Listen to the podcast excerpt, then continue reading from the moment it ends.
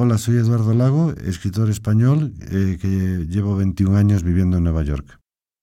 Una vez que acepté el destino de publicar, me dediqué a escribir pensando en la siguiente novela, que no sé si es una novela o una colección de cuentos, y se llama Ladrón de Mapas.